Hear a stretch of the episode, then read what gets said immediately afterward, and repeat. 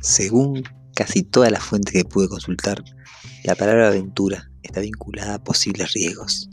Al poner la definición de aventura en Google, lo primero que aparece es suceso extraño o poco frecuente que vive o presencia una persona, especialmente el que es emocionante, peligroso o entraña algún riesgo. La vida en el campo es, sin duda, un suceso extraño, poco frecuente, emocionante, peligroso y con varios riesgos, algunos más psicológicos y otros bien terrenales. Mi nombre es Aldo Ferré y les doy la bienvenida a la segunda temporada de Aventura Permacultura, un podcast sobre transición, familia y sustentabilidad.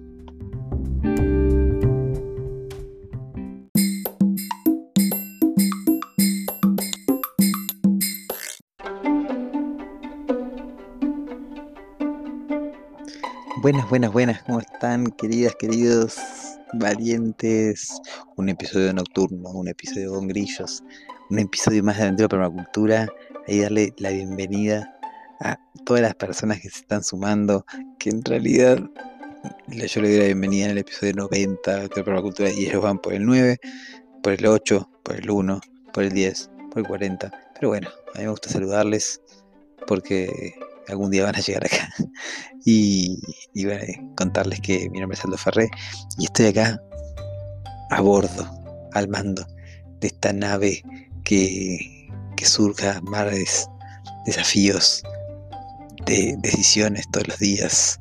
Particularmente ahora estoy en una decisión, decisión no, pero estoy observando con, con ojos muy críticos la obra de, del aljibe que estamos haciendo Estamos haciendo un aljibe de 27.000 litros para captación de agua lluvia y les debo confesar que, tengo dudas de, de las habilidades de los constructores. Así que, empatando con este tema, vamos a. Voy a, voy a prometer la, la propuesta que hice ayer. A prometer la propuesta. Ay, ay, ay. El cerebro, cuando el cerebro, dicen que usamos el 3%, ahora a mí me está funcionando el 0.2, perdónenme, queridas, queridos. Estoy haciendo lo mejor que puedo. Pero bueno, voy a cumplir la promesa que hice ayer. De. ¿Se acuerdan que hablamos del triángulo de oro? Y yo dije que hoy, eran dos episodios que, que iban a ser el de hoy y el de mañana, o sea, el 90 y el 91 que uno iba a ser cómo encontrar el maestro constructor. ¿Bostecé y no se dieron cuenta? Manden mensaje si se dieron cuenta. Por favor, necesito saber si mis bostezos disimulables son disimulables o no, o es imposible disimular un bostezo. Eh, cómo encontrar el maestro constructor y cómo encontrar también este mentor que, que les ayude, las dos personas para que puedan hacer su casa, ¿ok? Y la siguiente era cómo transformarte vos en un diseñador, una diseñadora que pueda eh, llevar a cabo, liderar un proceso de, del sueño al papel, del papel a la gestión, a la planificación y, de la gestión a la planificación al armado de la obra y y a, la implementación, ¿ok?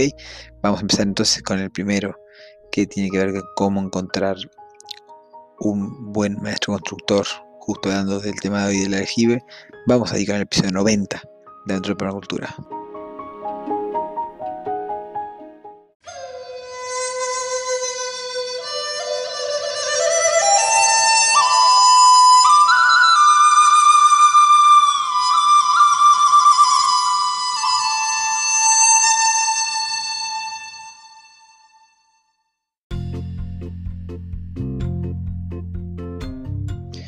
que vamos con este episodio de hoy. Y, a ver, vamos a empezar por lo que no hay que hacer. Gente, no hay que lanzarse con personas que no conozcan. Ok, la, construcción es un proceso, es un proceso de, de una relación, es un proceso vivo. La construcción de una casa sustentable, una casa ecológica, de la casa para tu familia es un proceso que está vivo. Y, y vos ustedes, la familia, tienen que ser parte del proceso, tienen que ser parte, no necesariamente de la construcción, pero tienen que ser parte de la del sueño, de, la bajada a tierra, y también de la toma de decisiones durante el proceso, ¿ok? Entonces, van a haber intercambios, van a haber idas y vueltas, y muchas veces si nos embarcamos en procesos a ver, no quiere decir que no puedes contratar un equipo que no conozcas y mandar a hacer. No, eso se puede, bueno, o sea, se puede, no se puede. Yo no soy nadie para decirte lo que se puede y lo que no se puede. Pero mi recomendación, mi método, trabajar con personas con las que tengas un vínculo, ¿ok? No tiene que ser el vínculo toda la vida. Puede ser un vínculo construido el, mes antes de, de hacer la casa.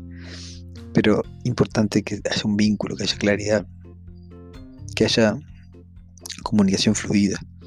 El, vínculo también de alguna manera es, un vínculo a el que cuidar para un lado y para el otro. Entonces, bueno, un primer paso, un primer consejo para, encontrar un maestro constructor es con alguien que tengas un vínculo. Esta persona va, a querer cuidar, va a querer honrar tu vínculo. ¿Ok? Entonces ahí va, va a dejar lo mejor de él y hasta un poco más y vos también vas a querer honrar ese vínculo. Entonces va, a haber una relación de ganar-ganar seguro.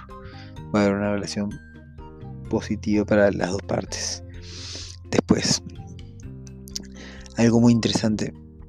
Yo cuando comencé el proceso de, de, bueno, de diseñar la casa y de construirla,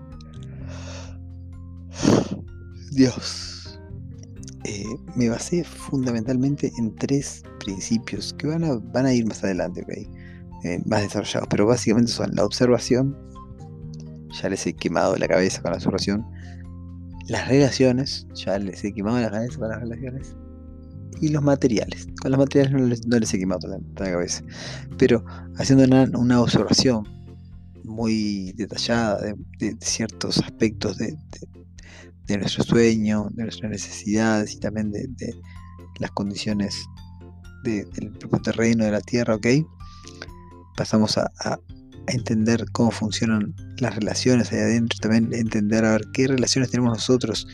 Nuestras relaciones son activos, nuestras relaciones son assets, son, son inputs, entradas a nuestro, a nuestro diseño, ¿ok?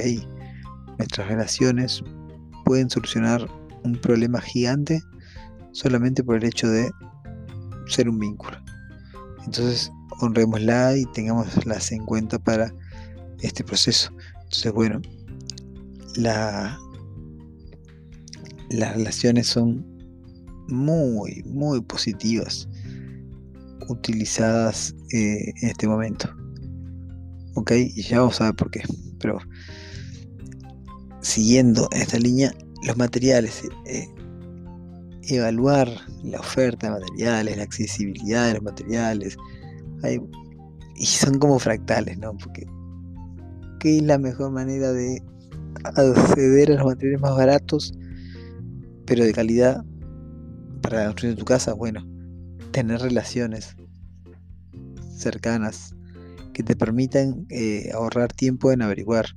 Vos puedes hacer tu investigación y buscar por todos lados, pero si hay alguien que ya te dije, mira, anda este cerradero que es más barato, o habla con fulano que no sé qué, y ahí se combinan un poco el tema, vamos, vamos a trabajar en estas, esos tres principios que les cuento, ¿no? La observación, las relaciones y los materiales, trascienden un poco a la elección del mentor y del, y del maestro constructor, ¿ok?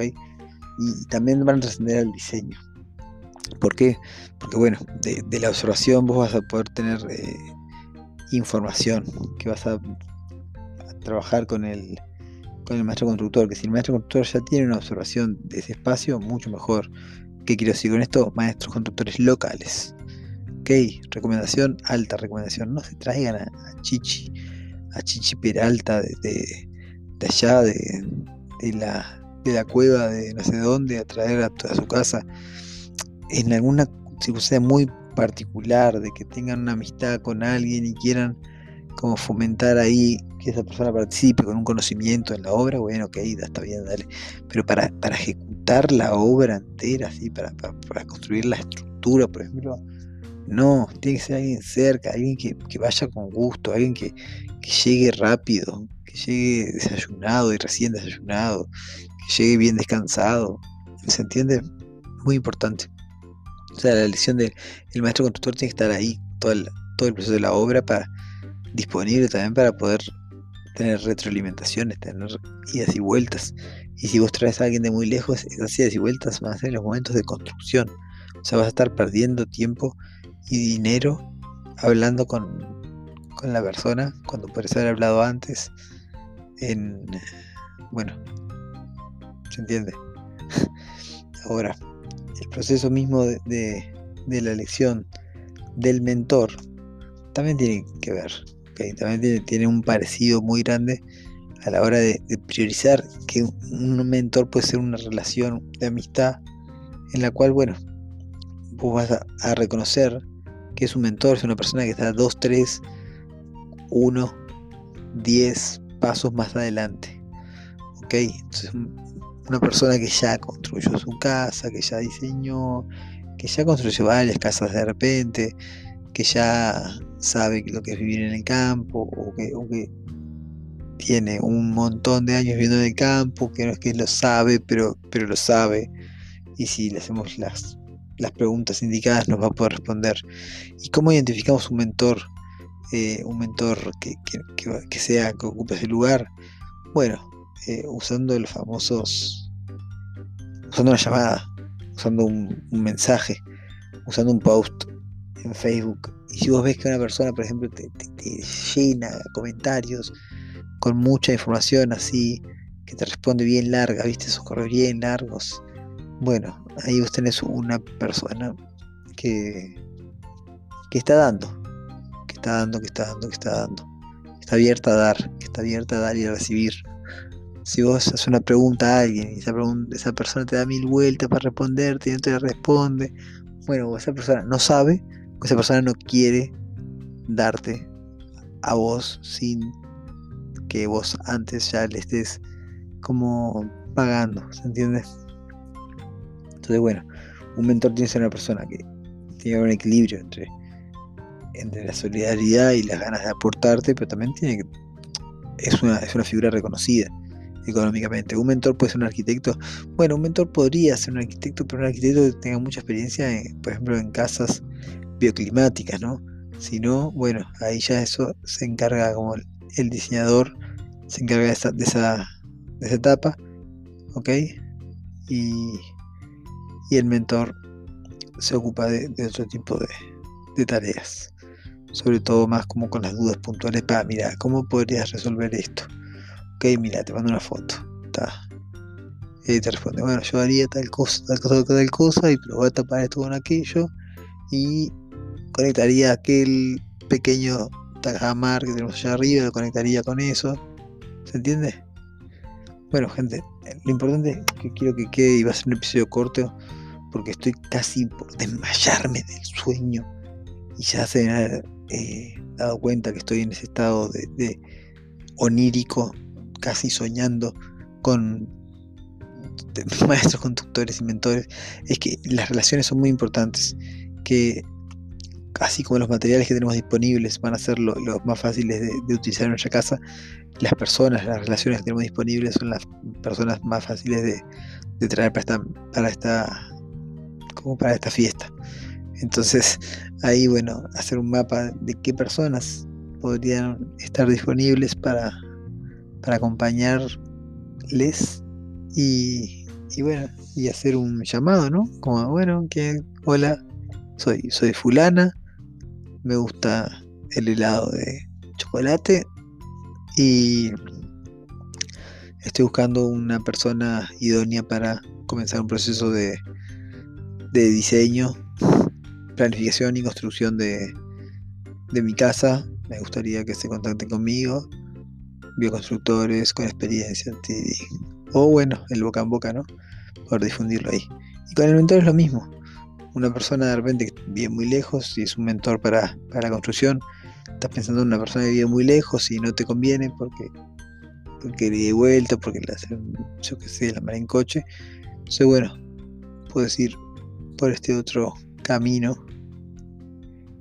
y avanzar con tu mentor, que de repente eso puede ser de otro país, pero que está ahí presente igual para acompañarte y que no podría ser, eh, oficiar de maestro conductor, pero sí puede oficiar de este rol que tiene que ver con ser el ahí como recibir apoyo de la experiencia, de la técnica, de la teoría, en fin, de personas que estén bastantes pasos adelante tuyo. Bueno, les mando un abrazo y, espero que se haya entendido entre tanto, entre tanta vuelta. Mañana van a entender un poco más ahí la, la tercera figura de esto. Y siempre muy agradecido de estar eh, acá, aunque no los vea ni les escuche, siempre muy agradecido de, tantos regalos bellos que me, que me dejan compartir. Un abrazo grande y nos vemos mañana para hablar un poquito de cómo convertirse en el o la diseñadora de sus sueños. Chau, chau, chau.